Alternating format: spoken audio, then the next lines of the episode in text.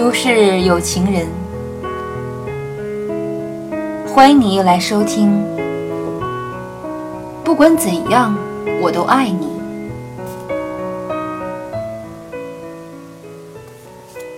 星期五的早上，一位年轻的商人终于决定要求他的老板为他加薪。在离开家去上班前，他把他的想法告诉了他的妻子。整整一天，他都一直处于高度的紧张和深深的忧虑之中。最后，在傍晚时分，他终于鼓足了勇气，走到了他的老板面前，提出了加薪的要求。让他喜出望外的是，老板竟然很爽快地答应了他的要求。于是，他兴高采烈地回到家中，一进家门就看见餐桌上整齐地摆放着他们最好的瓷餐具，而且还点着红色的蜡烛，漂亮极了。温馨极了，浪漫极了。不仅如此，他还闻到了从厨房飘出来的只有节日的欢宴才有的香味。他不禁想：哇，一定是公司里的哪位同事打电话把他加薪的事提前告诉了他的妻子。然后他走进厨房，迫不及待地把这个好消息告诉了正在忙着准备饭菜的妻子，让他与自己一起来分享这莫大的欢乐。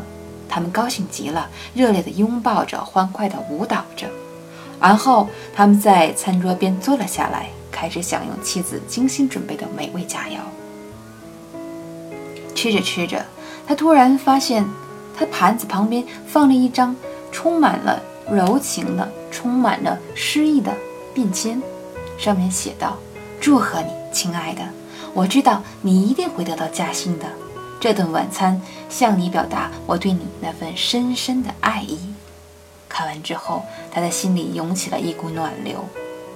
过了一会儿，在去厨房帮助妻子准备晚餐后的甜点的时候，他突然看到又有一张卡片从妻子的口袋里掉了下来。于是他弯下腰将它捡起来，并且读道：“亲爱的，千万不要为了没有加薪而感到烦恼。不管怎样。”我都认为你应该得到加薪，就让这顿晚餐向你表达我对你那份深深的爱意吧。很多人看过这个故事，都觉得非常感动，羡慕他有这样好的妻子。我想，原因就在于他们之间那份真正的爱吧。真正的爱不会因为容貌、地位、财富的改变而改变，真正的爱。发自内心，不带一点其他的东西，没有了得失，抛开了成败，就只剩下一颗火热的心。只有发自内心对你的爱人，那么你就不会感到失望，不会感到伤心，否则你会永远患得患失。很多时候，你心爱的他可能表现的不是那么理想，不是那么优秀，千万别用没本事来刺激他，你应该多鼓励他。用自己真挚的爱来关心他。要知道，人的能力是有潜在的，激励和爱是使人转败为胜的驱动器。终于有一天，你会得到那个理想的丈夫。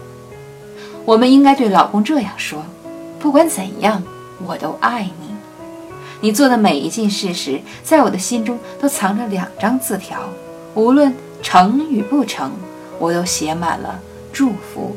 和欣赏。